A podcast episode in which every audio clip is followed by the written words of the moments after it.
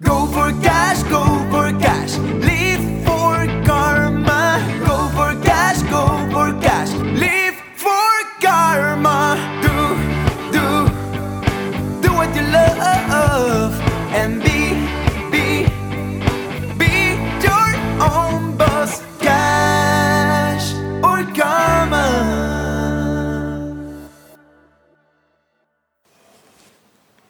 Vielleicht hörst du diesen Podcast, weil du irgendwie ein Thema mit Geld hast, weil es entweder zu dir kommen soll, nicht zu dir kommt, du gerne mehr verdienen möchtest oder noch zu wenig hast oder irgendetwas anderes.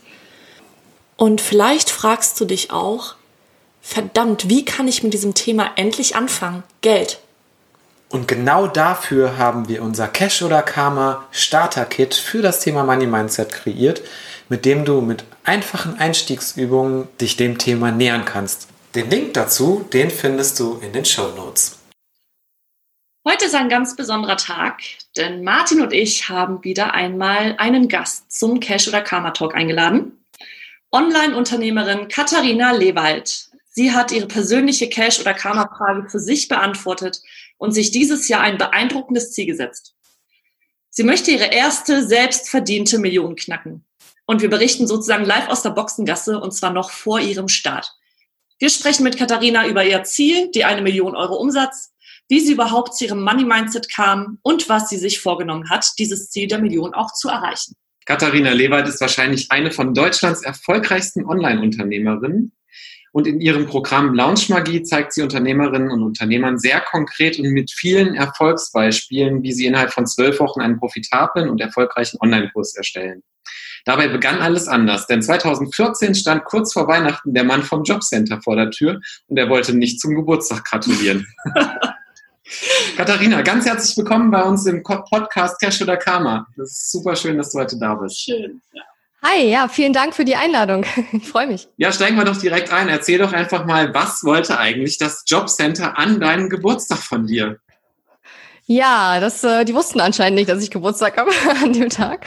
Nein, also ich ähm, habe ja mich äh, zum 1. November 2014 damals selbstständig gemacht und weil ich aber halt weder Rücklagen, Ersparnisse noch wirklich Einnahmen hatte, weil man sich selbstständig macht, man hat ja erstmal keine Einnahmen, keine Kunden, nix, ja, keiner kannte mich ähm, habe ich halt erstmal einen Hartz-IV-Antrag gestellt, wie man das halt einfach so macht. Ne? Ich hatte den Job, den ich davor hatte, mein bis heute erster und einziger Angestelltenjob, ähm, den hatte ich nur acht Monate und man braucht ja immer zwölf, damit man Arbeitslosengeld kriegt und so weiter. Und deswegen war eben Hartz IV der, der Fall.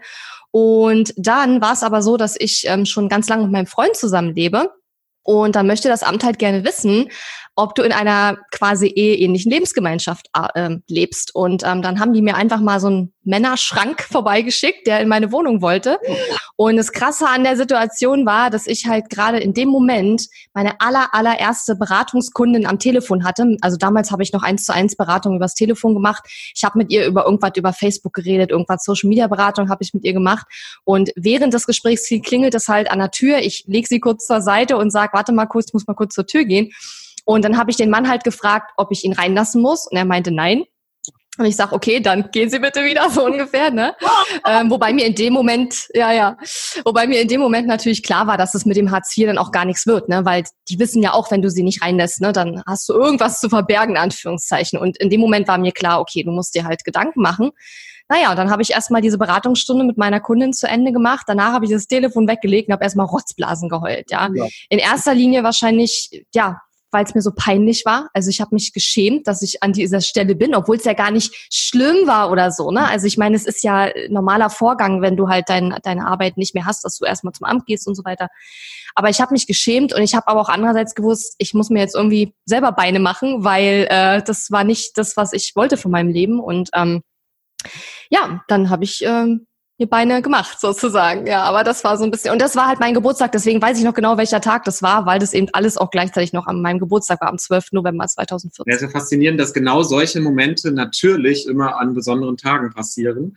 Ähm, ja. Dass du, dass du in die Selbstständigkeit gestartet bist. Was hast du vorher gemacht? Du hast ja, glaube ich, studiert.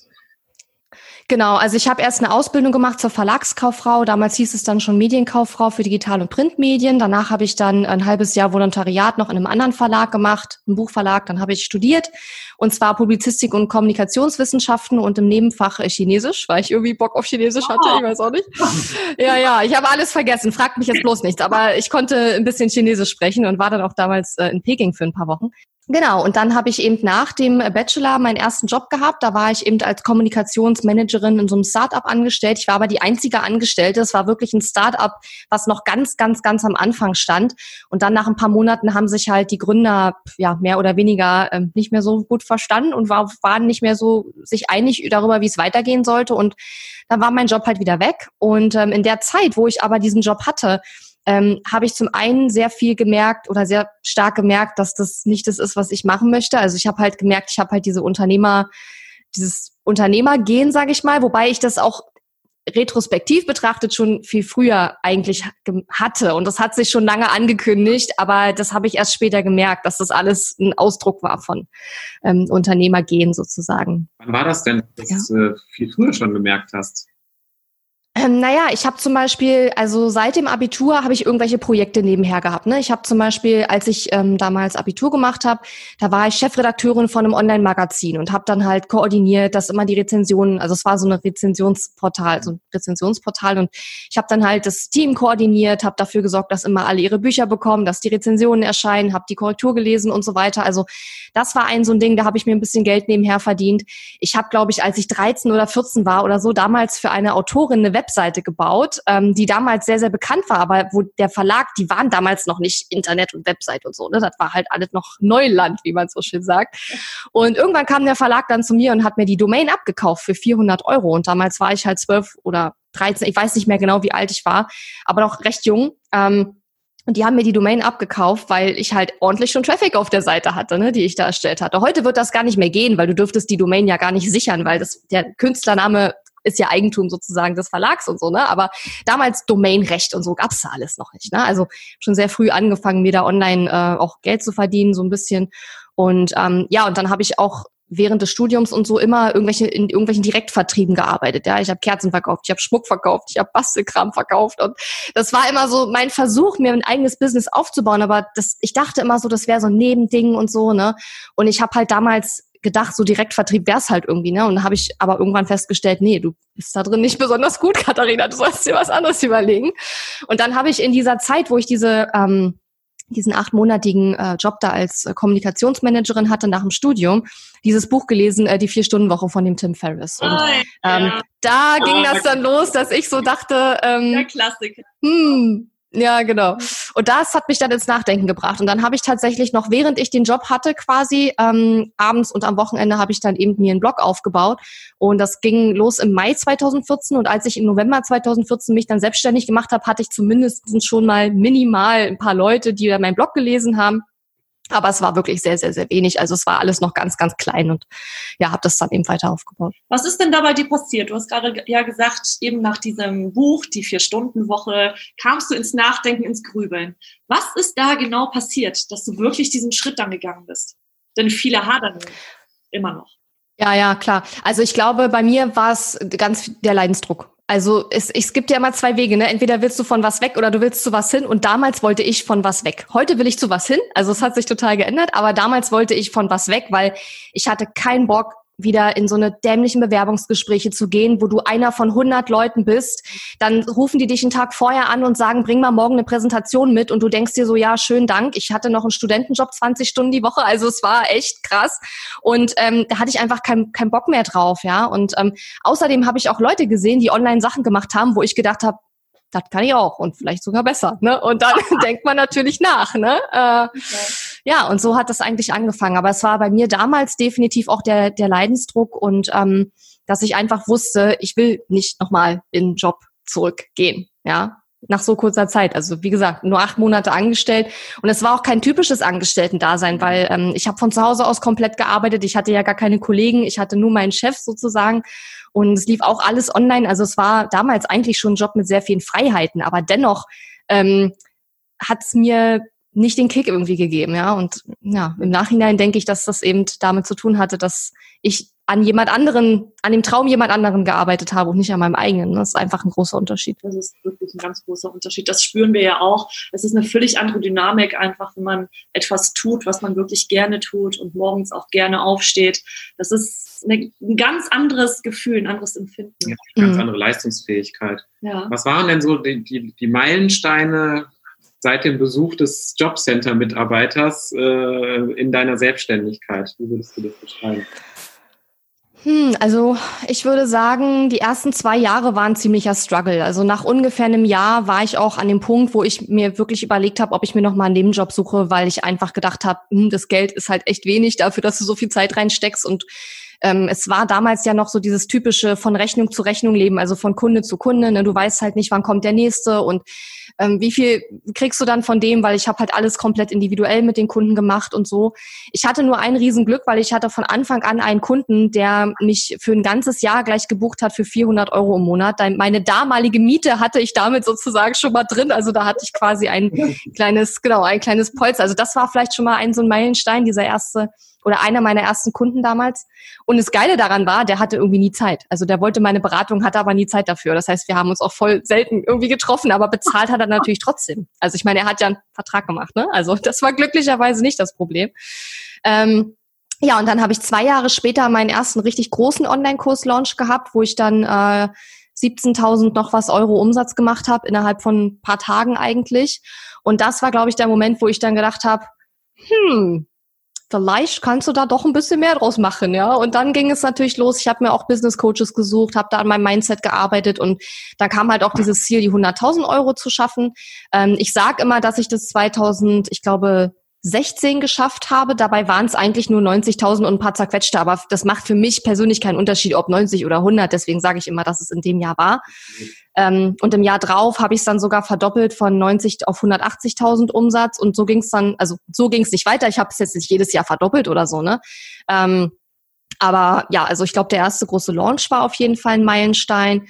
Ja klar, mein erster Angestellter war auch ein Riesenmeilenstein, Anfang 2019. Also kam ja mein erster Angestellter ins Team. Ich hatte vorher schon mit, mit Freelancern gearbeitet, aber eben nicht ähm, mit Angestellten.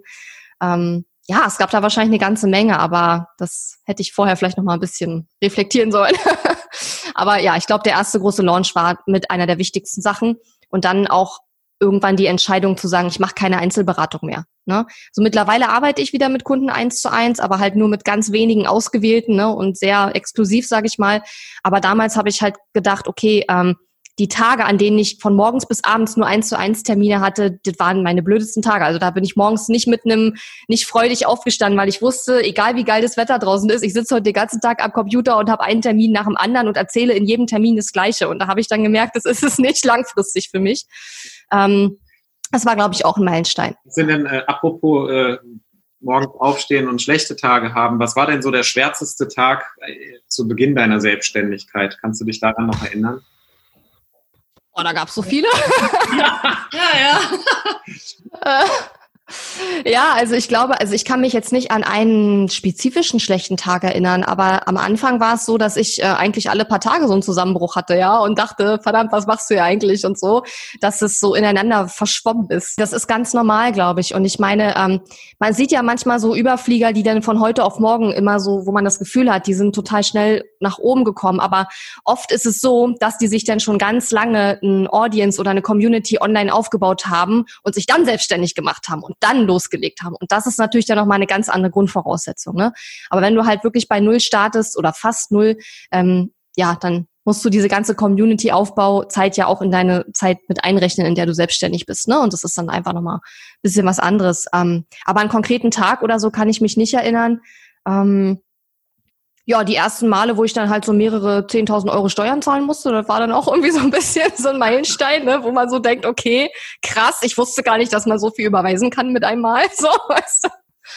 Ähm, ja, aber nee, also so einen spezifischen schwarzen Tag bis auf diesen Tag an meinem Geburtstag, der schon ziemlich krass irgendwie war. Aber ansonsten glücklicherweise ähm, jetzt nichts Dramatisches, eher so diese generellen kleineren Zusammenbrüche, die man so hat. Ähm, wenn wir nochmal in die Zeit zurückspringen vor deiner Selbstständigkeit, was hast du, wie war, Was hast du damals so über Geld gedacht? Wie war deine Einstellung zum Geld damals, wenn du es von heute zurück betrachtest? Hm. Also bei mir ist es so, ich bin ja, also ich bin ja 86 geboren. Das heißt, kurz danach kam ja dann der Mauerfall, aber meine Eltern, äh, also ich komme aus dem Osten, bin im Osten geboren.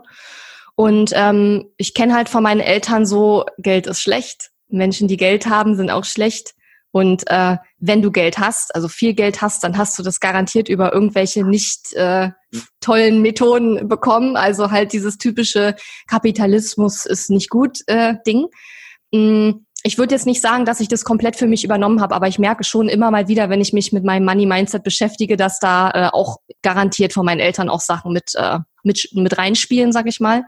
Ähm, vor allen Dingen dieser ich weiß noch, wir haben äh, Nachbarn, den haben wir auch heute noch, oder meine Eltern haben den auch heute noch. Ähm, da hieß es früher immer, der wäre angeblich Millionär, aber keiner wusste es so genau und der war auch irgendwie nicht so beliebt. Und dann hieß es immer, ja, der hätte so viel Geld, aber der wäre halt so total geizig und so. Und ich meine, man weiß ja heutzutage, dass gerade die, die viel Geld haben, ja in der Regel, ähm, also es gibt ja welche, die sind großzügig, aber du musst ja erstmal zu Geld kommen. Und ne, wenn du von vornherein mit vollen Händen alles rausschmeißt, dann ist das ja auch nicht so einfach.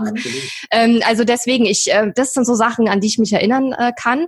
Und ich habe wirklich immer gedacht, ich werde nie zu viel Geld kommen. Also ich habe immer gedacht, das ist äh, nur wenigen prädestinierten Menschen vorbehalten und äh, das ist für mich überhaupt gar nicht möglich. Also ich habe auch früher niemals gedacht, dass ich so ein Business aufbaue, was ich jetzt schon habe, geschweige denn Angestellte habe, geschweige denn äh, mich mit einer Million oder so beschäftige und überhaupt mit solchen Zahlen.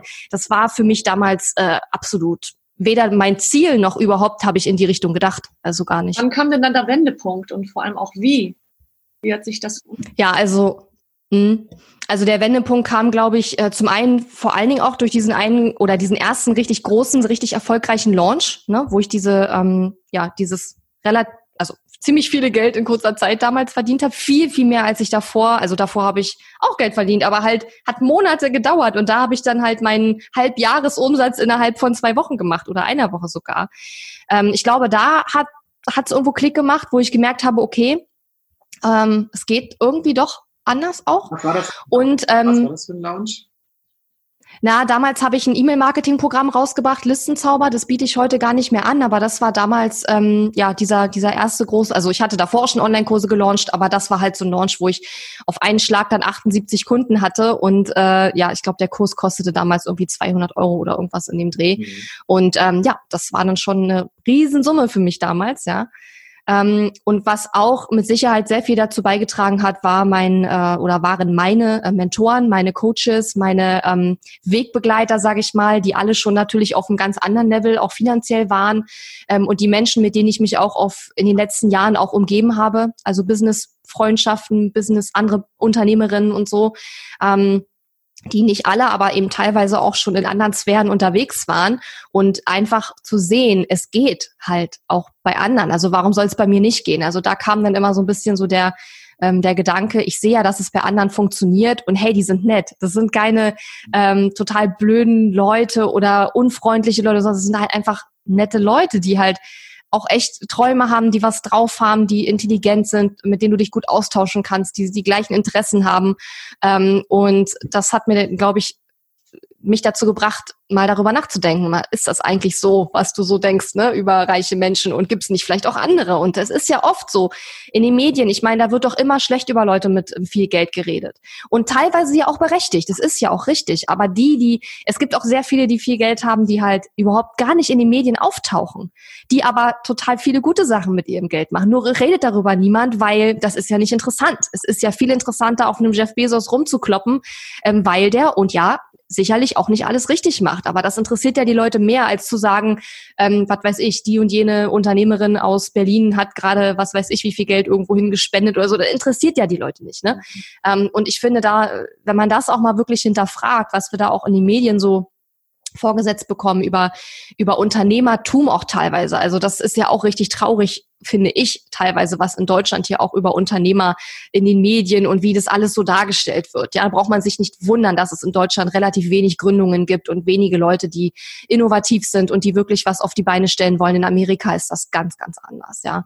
Ähm, ja, aber wenn man sich da mal so ein bisschen mit beschäftigt äh, und sich auch mit den richtigen Leuten umgibt, dann ähm, ja, ich glaube, das waren so für mich zwei, die zwei wichtigsten Sachen. Also die ersten richtigen Erfolge, auch finanziell und dann natürlich auch ähm, mich mit anderen Leuten zu umgeben, die mir Mut gemacht haben, aber wo ich auch gesehen habe, ähm, die haben es auch geschafft. Und dann zu sehen, ähm, die sind nicht alle böse oder schlecht oder sonst irgendwas, sondern sind teilweise ziemlich coole Leute dabei. Du, du hast gerade über Amerika gesprochen. Ähm, was können wir uns denn in Deutschland von den Amerikanern, was zum Beispiel Gründertum und Entrepreneurship angeht, vielleicht noch an, abschauen oder übernehmen? Mhm. Also genau, also ich glaube, also ich habe immer das Gefühl, in Deutschland ist es so, dass ein Unternehmer, das ist halt einer, der will viel Geld verdienen und das ist halt schlecht. So. Und in Amerika ist es so, da sind Unternehmer angesehen. Ja, deswegen sagt ja auch jeder von sich, ich bin Entrepreneur, weil das irgendwie cool ist. Ne? Und irgendwie alle dann, äh, keine Ahnung, das hat eine ganz, also du bekommst Anerkennung, wenn du halt äh, Entrepreneur bist. Und ich glaube, ähm, das ist eine Sache, die man sich abschauen kann, dass man halt irgendwie nicht immer sagt, also alle Unternehmer sind irgendwie gleich und das alles so in einen Hut schmeißt. Und ich sag mal, gerade so dieses Online-Unternehmertum, was, wozu ich ja auch dazu gehöre, das ist ja in den Medien und so